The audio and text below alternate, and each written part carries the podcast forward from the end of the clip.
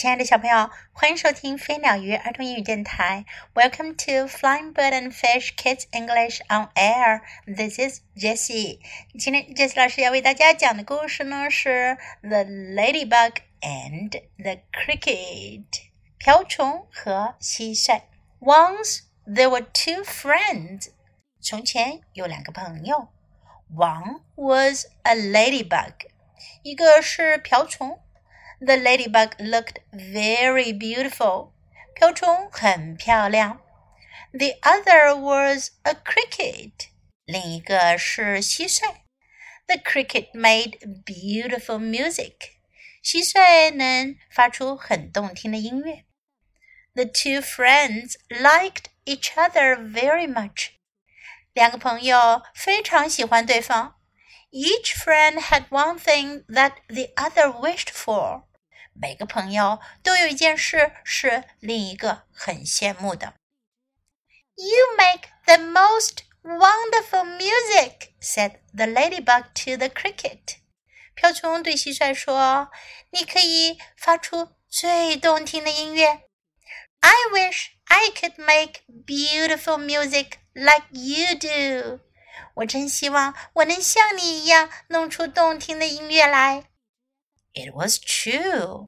那确实是真的。On warm summer evenings, the cricket rubbed his wings together.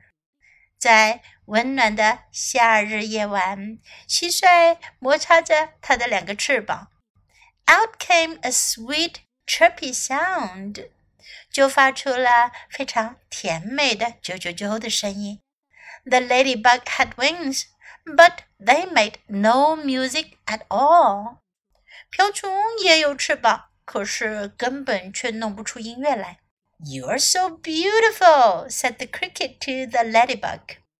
蟋蟀对瓢虫说：“你好美呀！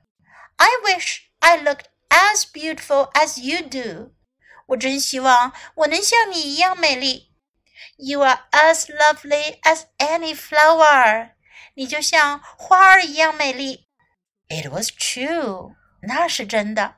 the ladybug's body was shiny and red with deep black dots. 瓢虫的身体又闪亮又鲜红，上面还有黑色的斑点。It shone in the sun like colored glass. 在阳光下就像彩色玻璃一样发着光。 The cricket's body was a dull, plain brown color. 蟋蟀的身体呢，却是一种很单调的、很朴素的棕色。The ladybug sighed because her friend was sad. 瓢虫叹气了，因为他的朋友很难过。She wished she could help him have what he wished for. 她真希望他能帮他得到他想要得到的东西。 The cricket sighed because his friend was sad. 蟋蟀也因为他的朋友很难过而叹息了。He wished he could help her have what she wished for。他希望他能帮他的朋友获得他想要得到的东西。Suddenly, each of them had an idea。突然，他们每个人都有了个主意。I must run. I'm late for dinner, cried the ladybug. 瓢虫叫了起来：“我得走了，我吃晚饭迟到了。” Oh my, it's getting late. See you tomorrow! cried the cricket. 蟋蟀也叫道：“哦，天哪，已经晚了，明天见。” The two friends rushed off. 两个朋友就跑走了。That night, the ladybug stayed up long after the sun went to bed. 那天晚上，太阳下山后。瓢虫还是熬夜不睡觉。She lined up pots and jars and brushes。她把罐子呀、锅呀和刷子呀都放成了一排。She mixed flower dust and dew。她把花粉和露水混在了一起。Then she smiled a ladybug smile。然后他就用他那瓢虫的样子笑了起来。the cricket stayed up late too. 蟋蟀也睡得很晚。He got some sticks and a nutshell. 他拿来了一些树枝和一个坚果壳。He took apart an old spider web. 他扯下了一块很老旧的蜘蛛网。Then he smiled a cricket smile. 蟋蟀也用它那蟋蟀的方式笑了。The next morning, the ladybug and the cricket met in the field. 第二天早上，瓢虫和蟋蟀在田野里相遇了。I have a surprise for you," said the ladybug. 瓢虫说：“我有个惊喜给你。” She pulled out a coat of red and black. 她拿出了一件红色和黑色的外套。 It was just the right size for a cricket. 刚好是蟋蟀合适的尺寸。I made you a shiny new coat. 我给你做了一件闪亮的新外套。I have a surprise for you too," said the cricket. 蟋蟀说：“我也有个惊喜给你。” He pulled out a tiny violin. 他拖出了一个小小的小提琴。 It was just the right size for a ladybug. 刚好是瓢虫使用的尺寸。I will teach you how to play music. 我来教你怎样弹奏音乐。the cricket had beautiful colors like the ladybug. 蟋蟀现在像瓢虫一样有着美丽的颜色。The ladybug played beautiful music like the cricket. 瓢虫也像蟋蟀一样能够奏出动听的音乐。 They each had what they wished for. 他们的愿望都成真了。And they had each other. 他们还拥有彼此。在今天的故事中，我们可以学到很多有用的表达，来跟这次老师一起学习。One was a ladybug, the other was a cricket。当我们要介绍超过一个以上的人或事的时候，我们就可以用 one is, one was, the other is, the other was 这样的讲法。一个是，另一个是。One was a ladybug, the other was a cricket. The two friends like each other very much. 两个朋友很喜欢彼此。The two friends like each other very much. You make the most wonderful music. 你能弄出最动听的音乐。You make the most wonderful music. I wish I could make beautiful music like you do. 我真希望我也能像你一样弄出美丽的音乐。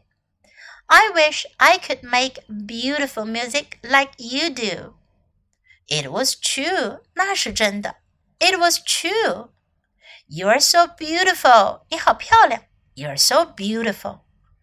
I wish I looked as beautiful as you do. 我真希望我像你一样漂亮。I wish I looked as beautiful as you do. I must run. 我得走了。I must run. I'm late for dinner. 我晚饭迟到了。I'm late for dinner. It's getting late. 要晚了。It's getting late. See you tomorrow. 明天见。See you tomorrow. I have a surprise for you. 我有个惊喜给你。I have a surprise for you. I made you a shiny new coat. 我给你做了一件闪亮的外套。I made you a shiny new coat. I will teach you how to play music. 我会教你怎样弹奏音乐。I will teach you how to play music. Now let's listen to the story once again. The ladybug and the cricket. Once there were two friends one was a ladybug. The ladybug looked very beautiful. The other was a cricket.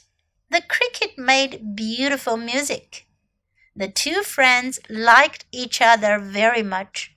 Each friend had one thing that the other wished for. You make the most wonderful music, said the ladybug to the cricket. I wish I could make beautiful music like you do. It was true. On warm summer evenings, the cricket rubbed his wings together. Out came a sweet chirpy sound. The ladybug had wings, but they made no music at all. You're so beautiful, said the cricket to the ladybug. I wish I looked as beautiful as you do. You are as lovely as any flower. It was true. The ladybug's body was shiny and red, with deep black dots. It shone in the sun like colored glass. The cricket's body was a dull, plain brown color. The ladybug sighed because her friend was sad. She wished she could help him have what he wished for. The cricket sighed because his friend was sad. He wished he could help her have what she wished for. Suddenly, each of them had an idea. I must run. I'm late for dinner, cried the ladybug. Oh my, it's getting late. See you tomorrow, cried the cricket. The two friends rushed off. That night, the ladybug stayed up long after the sun went to bed. She lined up pots and jars and brushes. She mixed flower dust and dew. Then she smiled a ladybug smile. The cricket stayed up late too. He got some sticks and a nutshell. He took apart an old spider web. Then he smiled a cricket smile. The next morning, the ladybug and the cricket met in the field. I have a surprise for you, said the ladybug. She pulled out a coat of red and black. It was just the right size for a cricket. I made you a shiny new coat.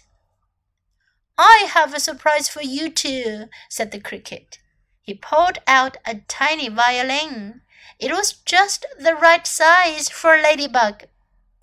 I will teach you how to play music. The cricket had beautiful colors like the ladybug. The ladybug played beautiful music like the cricket.